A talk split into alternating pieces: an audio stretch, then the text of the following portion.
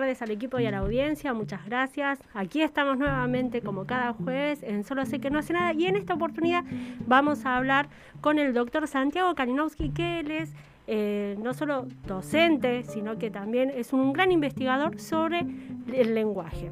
Y él, como se presenta lingüista y lexicógrafo, nos atiende hoy para Solo sé que no hace nada, Radio UNLAR, desde la provincia de La Rioja. Doctor, muy buenas tardes, Gabriela lo saluda, ¿cómo está? Muy bien, ¿qué tal? ¿Cómo les va? Bien, aquí bueno, con algunas dudas porque nuevamente el lenguaje inclusivo vuelve a estar en, eh, digamos, en la boca de todos los argentinos a través de los medios y sigue generando polémica con algo que en el mundo entero de alguna manera se está eh, cuestionando o se está adquiriendo o se está incluyendo. ¿Cómo lo ve usted a todo esto? Bueno, digamos sí, mi experiencia eh, por ahora es el inclusivo nunca se fue. La gente nunca dejó de hacer clics en las notas que decían lenguaje inclusivo nunca abandonó la agenda. Entonces, este, parece eh, no estar yéndose a ningún lado por ahora. Este, es verdad que es, un, es un, debate que se da en la lengua española y también se da en otras lenguas. Tiene este, distintas encarnaciones en distintas lenguas y asume distintas formas de, de acuerdo a cada gramática en particular. Este, pero, pero sí, es un, es un tema que tiene toda la vigencia, no, no ha perdido nada de su vigencia desde que tomó eh, la escena pública en el año 2018. Bien, y desde ese 2018 a la época en Argentina siempre está generando ciertas como fracturas, ciertas grietas, los que están a favor, los que están en contra, los que dicen el lenguaje inclusivo es el lenguaje de señas, por ejemplo. Mm. Y sobre esto, ¿qué es lo que podemos explicar de qué es el lenguaje inclusivo? Claro, bueno, el lenguaje inclusivo eh, eh, es una intervención, ¿no? Es decir, es decir que eh, ciertos hablantes, un grupo de hablantes, está tomando la decisión de, en determinadas circunstancias, hacer, hacer un cambio muy este, preciso de algo en la lengua porque está persiguiendo un objetivo este, que tiene que ver con una serie de demandas. Entonces, este, yo creo que hay un, gran, este, un gran equívoco en general en pensar eh, este fenómeno del lenguaje inclusivo como un fenómeno de cambio lingüístico, ¿no? De cambio, como hemos visto, que cambian las lenguas a lo largo del tiempo, las lenguas a lo largo del tiempo cambian sin que nadie tome ninguna decisión realmente, ¿no? Es decir, hay muchos factores que se, que se ven, digamos, que intervienen, que tienen un rol, pero nadie es capaz de tomar una decisión para torcer el rumbo de la evolución lingüística de una comunidad de hablantes. Eso no funciona así. Y este, lo cual hace que nosotros debamos separar este fenómeno y, no, lo, no lo podemos entender en términos de cambio lingüístico, lo tenemos que entender en términos de otra cosa, ¿no? Este, ¿Y esa otra cosa qué sería? y la otra cosa es la configuración discursiva, es decir, nosotros eh, siempre que existe una demanda y un, y, un, y un trabajo y un grupo de personas que buscan un cambio en la sociedad, siempre esos, esos intentos y esos proyectos se ven rodeados de rasgos de discurso, ¿sí? que terminan dándole forma discursiva, forma, digamos, eh, lingüística, o, más bien discursiva, vamos a decir, este, mejor usar esa palabra, a eh, toda esa demanda con el objetivo de cosechar mayores apoyos, de hacer que un auditorio, por ejemplo, tome conciencia acerca de que existe una injusticia en la sociedad, de que existe desigualdad entre el hombre y la mujer, de que es, la sociedad es injusta, y al mismo tiempo se entienda y se, y se comunique que eh, eh, esa situación de injusticia no debe continuar. Entonces no lo tenemos que tomar, no lo tenemos que entender en términos de esto está cambiando porque la lengua cambia, sino en términos de alrededor de estos temas que preocupan a sectores importantes de la sociedad, se configuró un discurso y el lenguaje inclusivo es uno de los rasgos más visibles de ese, de ese discurso que se configuró. Por lo tanto, no hay que pensarlo así, ¿no? En términos de cambia solo, esta es la lengua del futuro, porque me parece que para decir eso falta muchísimo.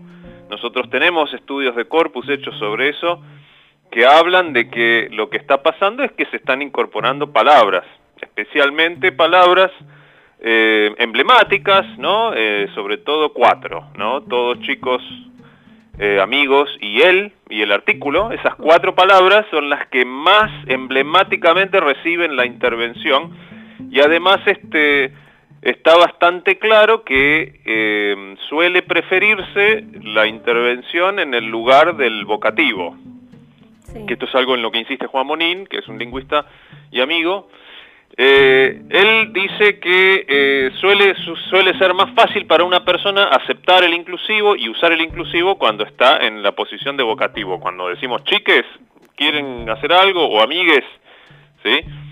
que en el en el en el resto en el en el cuerpo de la oración es un poco más difícil aunque aunque el, hablante tiene toda la tiene la opción y la libertad de ponerlo donde le donde se le ocurra pero lo que vemos de los estudios de corpus es la mayoría de las veces son estas cuatro palabras las que reciben la intervención lo cual habla de que los hablantes están incorporando un elemento léxico ¿sí?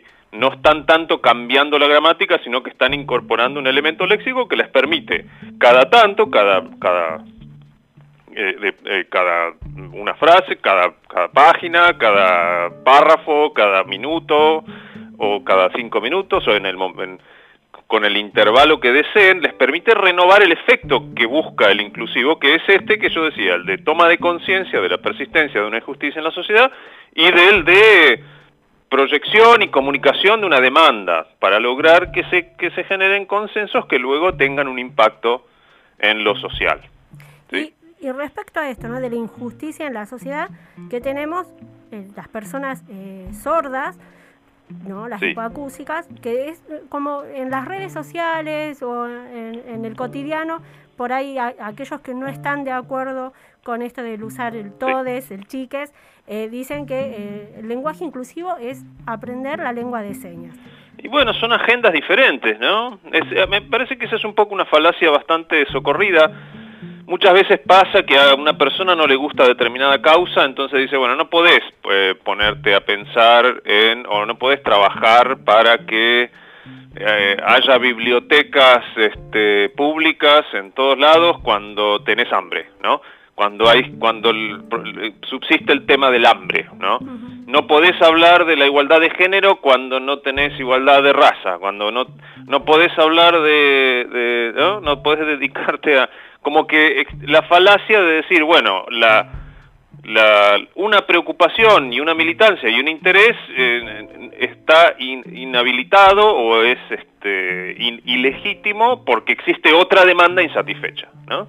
Entonces, evidentemente, Sí, existe la problemática de la inclusión de personas con discapacidad, pero no por eso la persona que se siente identificada y con el tema de género, con la desigualdad de género, con la que es un tema bastante grave, como lo sabemos, en las sociedades, no solo en la Argentina, sino en la sociedad mundial, este, no porque haya todavía problemas de inclusión de personas con movilidad reducida o personas hipoacúsicas o personas con problemas de la visión, eh, no existe la posibilidad de que alguien se sienta este, identificado con otra causa, ¿no? Es decir, una cosa no cancela la otra.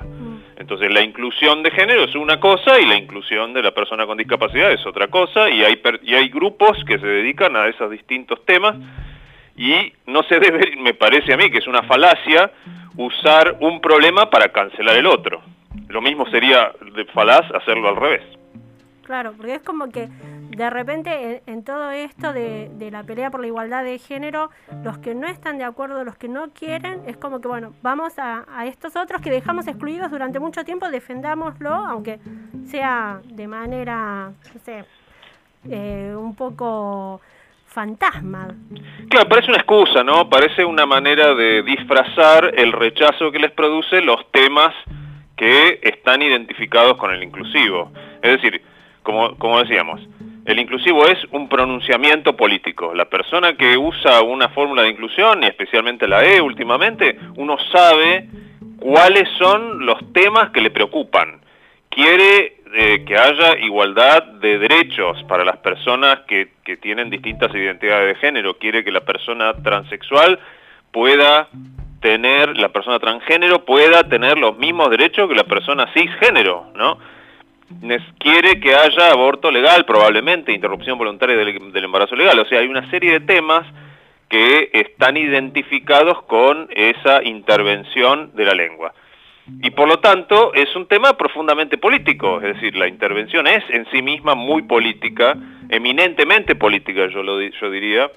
Este, por lo tanto, el rechazo de la cosa lingüística, el rechazo de la E, no, es, no se puede disfrazar de algo que no es político, también lo es, y eh, lo que vemos en los sectores que más rechazan la, la intervención es que sostienen la agenda contraria, ¿no? Es decir, no, no, este, no suelen estar a favor de, de las comunidades transgénero, no suelen estar a favor del matrimonio homosexual, no, digamos, hay un montón de temas del otro lado y este, el rechazo de la, del lenguaje inclusivo suele también tener ese, ese, esas características. Casi como que la misma gente que en su momento eh, rechazó el lunfardo o los modismos de las generaciones, ¿no? De los 80 se hablaba de una manera que hoy los centenias claro, no Eso es interesante, digamos, no hay fenómeno eh, que pueda ser más diferente al lenguaje inclusivo que el lunfardo. ¿Sí? porque el lunfardo es, un, es una especie de, eh, de, modalidad de habla que se configuró a partir del contacto del español con lenguas de comunidades inmigrantes que traían lenguas de la península de la península itálica, ¿no? Entonces ahí eso sí se fue dando solo, las personas no es que se pusieron de acuerdo y conscientemente tomaron la decisión de empezar a decir laburo y mina y todo lo demás. Es decir, que como fenómeno de la lengua no puede ser más diferente. Ahora, ¿qué pasó? Esa modalidad de habla identificó en aquel momento un sector de la población que rápidamente tomó un protagonismo político que ponía en riesgo el orden conservador. Entonces eso, desde el, desde el, orden anterior, digamos, los beneficiarios del orden conservador, empezaron rápidamente a condenar el lunfardo porque sabían que a, este, a través de la condena del lunfardo condenaban al actor político que los estaba poniendo en riesgo su posición de privilegio. Y entonces esa es la, conexión que tiene el inclusivo. El inclusivo nos les permite socialmente identificar un actor político que está poniendo en riesgo el orden patriarcal. Entonces, desde, desde los beneficiarios del orden patriarcal, lo que hay es un ataque, un ataque, una descalificación, un intento de eh, acallar la, la, la, la, la voz y de, y digamos, a través de esa, de esa censura tratar de contrarrestar la acción de estos actores políticos que ponen en riesgo un orden que es injusto, digamos, un orden, quiero decir, un, eh, un orden que favorece a ciertas personas por el solo hecho de tener determinados rasgos.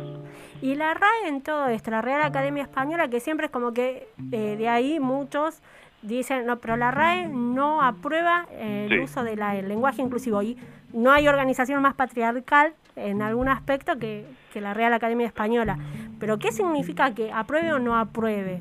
Y bueno, la realidad es que simbólicamente es muy significativo, eh, pero desde el punto de vista de la práctica lingüística jamás importó lo que dijo o dejó de decir la Academia Española. Es decir, yo trabajo en la Academia Argentina de Letras. Mi postura no, no, no, no, no es la de la institución. Yo lo que hago es intentar entender por qué la gente está haciendo lo que hace con la lengua. ¿Por qué existe este fenómeno? ¿Qué están buscando? ¿Quiénes lo usan? ¿Cuándo lo usan? Y demás. Entonces, este, como yo decía al principio, no se puede condenar este rasgo de habla sin condenar a la persona que lo usa. Es como cuando alguien condena un, determinado uso lingüístico que está asociado a, por ejemplo, este, vivir en eh, el noreste. ¿no? Es decir, entonces ahí no, no se puede condenar un rasgo de habla sin condenar a la persona que está este, usándolo. Es decir, las, las, lenguas son personas, no, no, no, no existen fuera de las personas. Entonces, la realidad es que cuando se estigmatiza un uso lingüístico, lo que está sucediendo en general es que se está discriminando a la persona por, las razones de siempre, por su clase social, o por su origen nacional, o por su identidad de género, o por su orientación sexual, que hay algunos, algunos rasgos de habla que están asociados a ciertas orientaciones sexuales. Y entonces es una manera de discriminar a la persona por lo que la persona es. Este, la Academia Española, al, eh, al condenar este uso, lo que está haciendo es interviniendo políticamente. ¿sí? Y eso es algo que a mí me parece que no es deseable porque una institución que entiende en temas de lengua no debería salir públicamente a condenar un rasgo de habla que identifica una demanda política, porque en ese caso lo que está haciendo es interviniendo políticamente con la agenda contraria, es decir, está interviniendo políticamente en contra de todas las demandas de la agenda de género, cuando no es su rol, ¿no? Lo que hace al disfrazar esa condena con argumentos lingüísticos no es suficiente. Lo que está, lo que lo que nosotros sabemos es que la lengua, porque con eso tenemos este, total seguridad, porque no lo hemos sufrido en Argentina, no se, no puede haber un actor que, bien, que venga y cambie la lengua de toda la comunidad, porque en Argentina lo intentaron con el voceo y usaron la escuela, usaron los medios masivos de comunicación las academias de la lengua, los ministerios de educación, el, este, y la comunidad de hablantes siguió hablando con el pronombre vos. Y no hubo poder público y privado que pudiera evitar que eso sucediera. Imagínate que no, van, no, no se van, no, no, van a tener el poder de imponer la E eh, personas, grupos militantes, personas con, ¿sí? Eso no es una posibilidad. Entonces, este, la Academia Española, que sabe esto, porque, porque protagonizó, lideró aquella intervención muy violenta en contra de nuestro voceo, debería saber que esto no es un fenómeno que tiene como objetivo cambiar la gramática. La gramática, por, mucha gente puede decir que sí, pero la realidad es que la gramática la tiene sin cuidado. Lo que, lo busca cambiar el inclusivo es un tema de injusticia social si todos empezáramos a hablar en inclusivo el día de mañana y, la mujer sigue, sigue cobrando menos por el mismo trabajo, sigue, sigue siendo víctima de violencia por el solo hecho de ser mujer y todo lo que sabemos, entonces esa intervención fracasa por completo. ¿Sí? El triunfo del, del inclusivo no es un triunfo gramatical, es un triunfo social y político, y es un triunfo de igualdad. Ese es el, eso es la búsqueda que hace el lenguaje inclusivo. Más perfecto e imposible poder entender que esto, como lo dijo usted, no es una cuestión gramatical, sino que es una cuestión social. Pero antes de despedirlo, quiero que eh, hacerle una consulta que tiene que ver un poco con eh, la, retirada de la tilde de la palabra solo. como ah. aquí eh, la columna. Salgamos a romper todo. solo sé que no hace nada y esto en su momento, hace unos años, cuando surgió hacer este espacio de divulgación científica, un amigo mío me discutió mucho que eh, nosotros habíamos puesto el solo sé que no sé nada con el solo sin la tilde. Sin la tilde, ¿y cómo se atreven? Y bueno, y yo dije, pero la RAE dijo que estaba bien. Bueno, pero eh, como yo dijo, como dije recién, ¿no? Es, es simbólicamente importante lo que dice o deja de decir la RAE. Ahora, en la práctica lingüística, el, el, poder que tiene la RAE es limitado o prácticamente nulo. Lo que sucede, hay, hay una evolución, ¿no? Ahora, con la ortografía, primero que hay que saber que la ortografía no es tan importante. Sí, hay que, hay que entender que nada, es como la pinturita, ¿no? Es como, es como una, no es, no, no hace a la estructura de la lengua, no hace a la comunicación entre los hablantes, es una especie de cosa, ¿no? Superficial. Entonces, primero hay que entender, no es tan importante. Si usted le quiere poner la tilde a solo, póngale la tilde a solo. No, va a pasar nada, no vamos a dejar de entender, y si se le quiere sacar, se la saca. Este, a mí eh, ese cambio me resulta bastante simpático porque eso es lo que se llama una tilde diacrítica, es decir, la tilde que se usa no porque existe una regla de acentuación que nosotros conocemos que te indica que esa palabra va con acento, sino que es una tilde que sirve para distinguir un significado de otro. Y eso lo, lo se impuso en las palabras de una sola sílaba, cuando la palabra de una sola sílaba tenía dos formas, digamos, típicas de existir, una con acento fuerte y una con acento débil. ¿no? Cuando uno dice, él viene, sí. el acento de la palabra, ahí hay dos acentos, el, de la, el, de la, el del, el del pronombre, él, y el de la primera sílaba del verbo, viene. ¿sí? Pero cuando uno dice el libro, ahí hay uno solo. ¿Sí? Solamente el acento del libro. Entonces, ¿qué quiere decir? Que la palabra de una sola sílaba, él y él, tiene dos versiones. Una que se llama tónica o fuerte y otra que es átona. ¿sí? Y entonces, tradicionalmente se buscó que la tilde nos permitiera identificar ortográficamente la versión tónica. Ahora, pero si usted dice, don Corleone tiene un don para los negocios, sí. Estamos en el mismo caso. Tenemos una palabra de una sola sílaba que tiene una versión débil Don Corleone, ahí hay un solo acento, ¿sí? el, acento del apellido, y después don, tener un don para los negocios. Y jamás llevó tilde la palabra don. Y a nadie nunca le pasó nada con eso, no es que dejamos de poder entender, las palabras se entienden por el lugar que ocupan dentro de la frase, por información contextual, hay un montón de información que da vueltas. No, no, no necesitamos la tilde para entender. Bien. Y esto es todavía más así en los casos donde teníamos más palabras de más de una sílaba, como los pronombres demostrativos, este, ese, aquel, ¿sí? Eh, si, usted, eh, si usted capaz que alguna vez encontraron, ¿no? Este tiene que hacer, ahí va con va tradicionalmente con acento en la regla anterior y, y, hasta incluso la palabra aquel con acento, ¿no? porque es una tilde que distingue significado y ahí había que el hablante tenía que entender un montón de cosas acerca de la estructura sintáctica, acerca, tenía que tener un montón de conocimiento inútil sobre, sobre la frase, que este, inútil en el sentido de que puede producir una frase perfectamente gramatical sin tener todo ese conocimiento que llamamos metalingüístico, un conocimiento que de, sobre la lengua que está usando. Entonces, no es realmente necesario y es mucho más consecuente con la regla general de acentuación que la palabra solo no, no, deba tener tilde diacrítica. Pero, como digo, no es un tema tan importante, no importa demasiado, la gente lo va a entender bien. Este, incluso con los monosílabos, como digo, este, en general, si uno tiene la palabra él y al lado un verbo conjugado en tercera persona, no va a ser el artículo eso, que no, no, hay manera de entender eso como el artículo, uno entiende que es el pronombre él, que simplemente le falta el acento. como la palabra fe, que nos enseñaron a escribirla con acento. Claro, la palabra fe, pero pasa que la palabra fe, eh, como no tiene dos versiones, siempre fue medio este, inútil que tuviera tilde, no tenía sentido.